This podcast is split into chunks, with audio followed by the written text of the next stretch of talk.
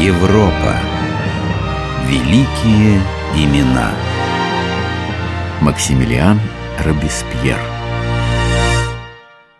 Его называли неподкупным, его называли тираном, человеком нежнейшей души, кровавым мясником, оплотом справедливости, палачом Франции, защитником бедных. Ах, как только его не называли. И каждое из этих прозвищ было истинной правдой. Его звали Максимилиан Робеспьер.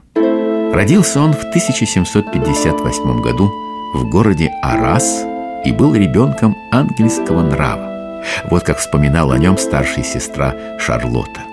Максимилиан был мечтательный, сосредоточенный мальчик с такой обостренной чувствительностью, что малейшая неприятность вызывала у него слезы.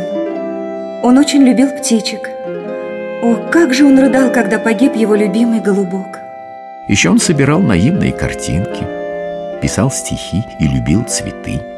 Любовь к цветам сохранил на всю жизнь. Кто этот выскочка цветков в петлице?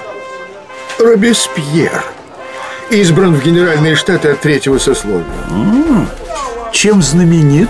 Ну, Королевский коллеж, Сорбонна Адвокат, судья Член Арабской академии. Стихоплет.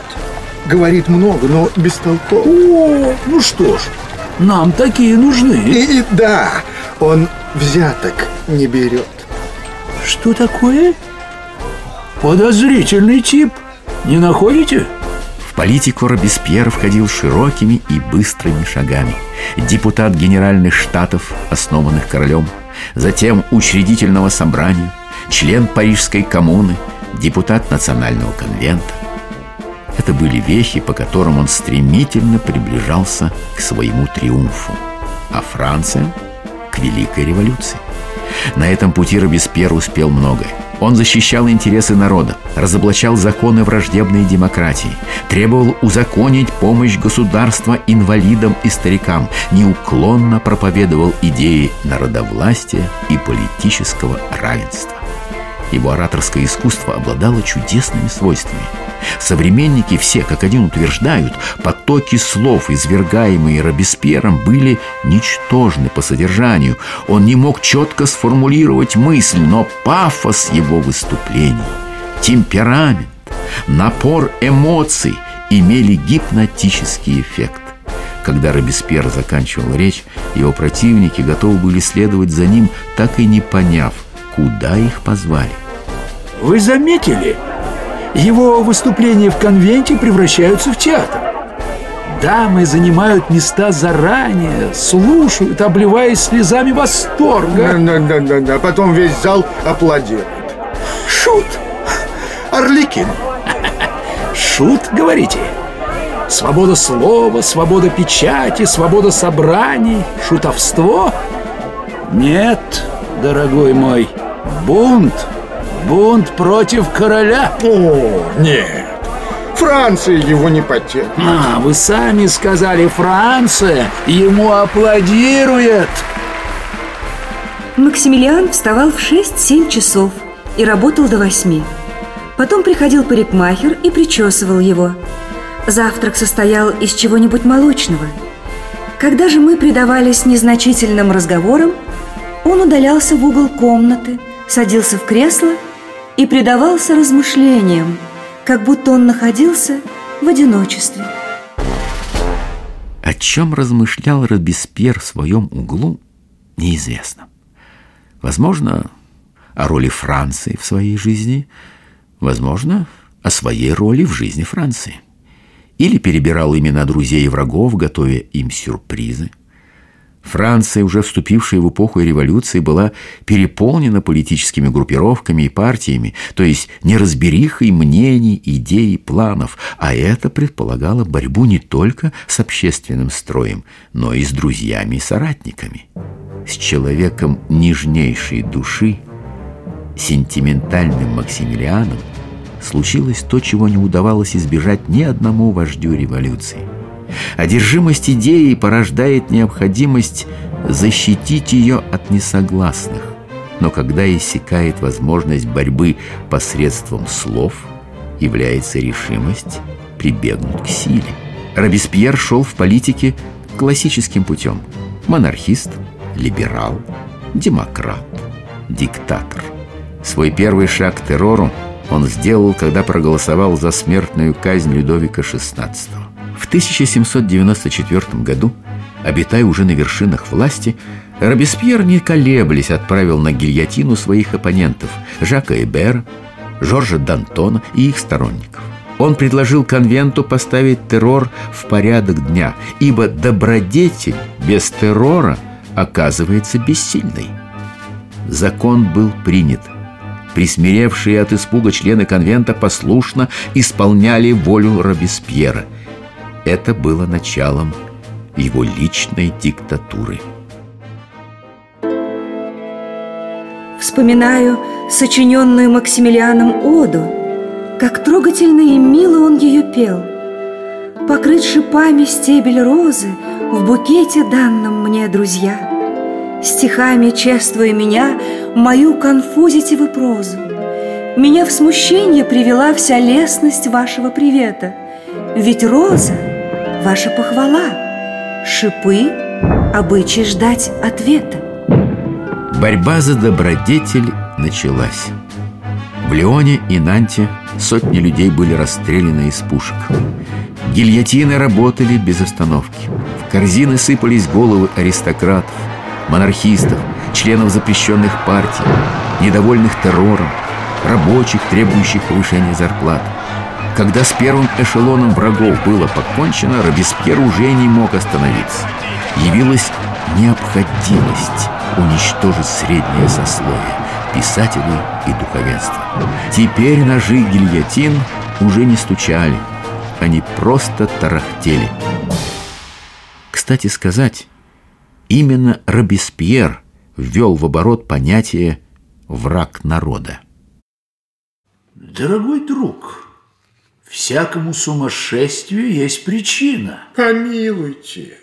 Какая у Робеспьера причина убивать короля? Ему было 17 лет, когда в коллеже этот стервец читал Людовику приветствие в стихах и был благосклонно выслушан. О нет, в тот день шел дождь. Прибыв в коллеж, король не пожелал даже выйти из кареты. А когда наш герой собрался декламировать, карета умчалась, обрызгав его грязью – вот вам и причина. По-вашему, он затаил злобу? А по-вашему, нет? Боже, тысячи убитых. Неужели каждый из них когда-то обрызгал его грязью? Обходительность моего брата по отношению к женщинам располагала их к нему. А он горячо любил лишь мадмуазель Дезарти. Близилась свадьба. Но, будучи избранным в учредительное собрание, Максимилиан лишился уюта частной жизни, погрузившись в политику. Мадемуазель Дезарти поклялась, что будет верна ему вечно, но отдала свою руку другому.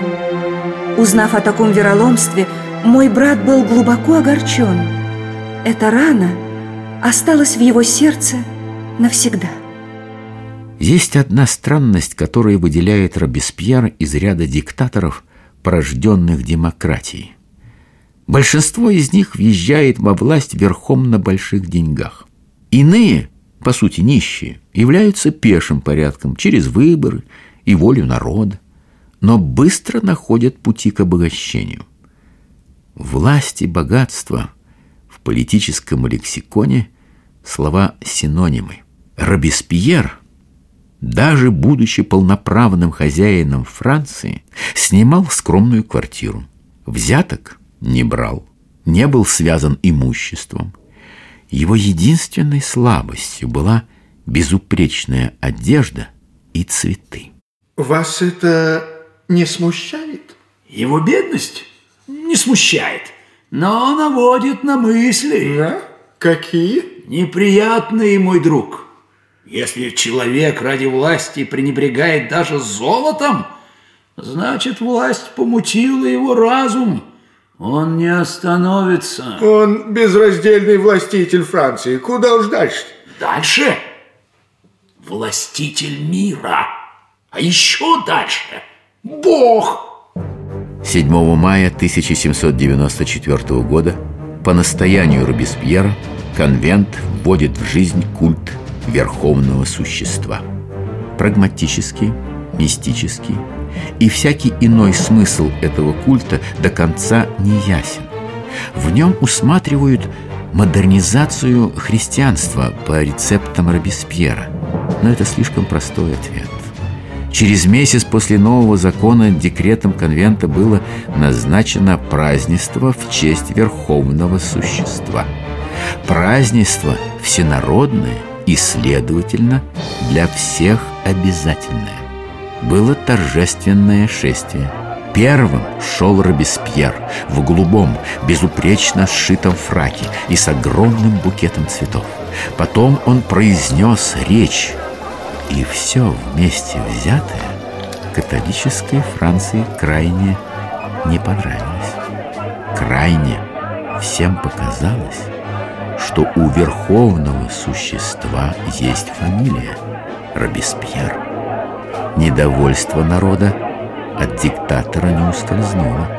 Уже на следующий день проявляется закон, обязующий всякого гражданина доносить на заговорщика. Является ли заговорщик заговорщиком, волен определить сам доносчик. Наказание только одно – отсечение головы. С 20 по 27 июля в Париже лишились голов 1366 человек. Но ему все мало. Теперь он открыл охоту на членов конвента. Режет тех, кто ему верно служит. Да, да, да, да, да, да. И они безропотно... Что? Да они, да он. Он себя приговорил. М, И когда можно надеяться? Со дня на день. 26 июля в своей речи Робеспьер фактически призвал конвент открыть охоту на членов конвента. Конечно, это было безумием. Всему бывает край. На следующий день Робеспьера арестовали. Была попытка его освободить, но закончилась она лишь тем, что Робеспьеру пистолетным выстрелом раздробили челюсть. В тот момент он кончился как оратор. А 28 июля 1794 года вынужден был лично познакомиться с верной своей подругой гильотиной. Вместе с Робеспьером были казнены его ближайшие сподвижники. Франция легко вздохнула. Террор прекратился. Это был мечтательный мальчик. Малейшая неприятность вызывала у него слезы. Он очень любил птичек. О, как же он рыдал, когда погиб его любимый голубок.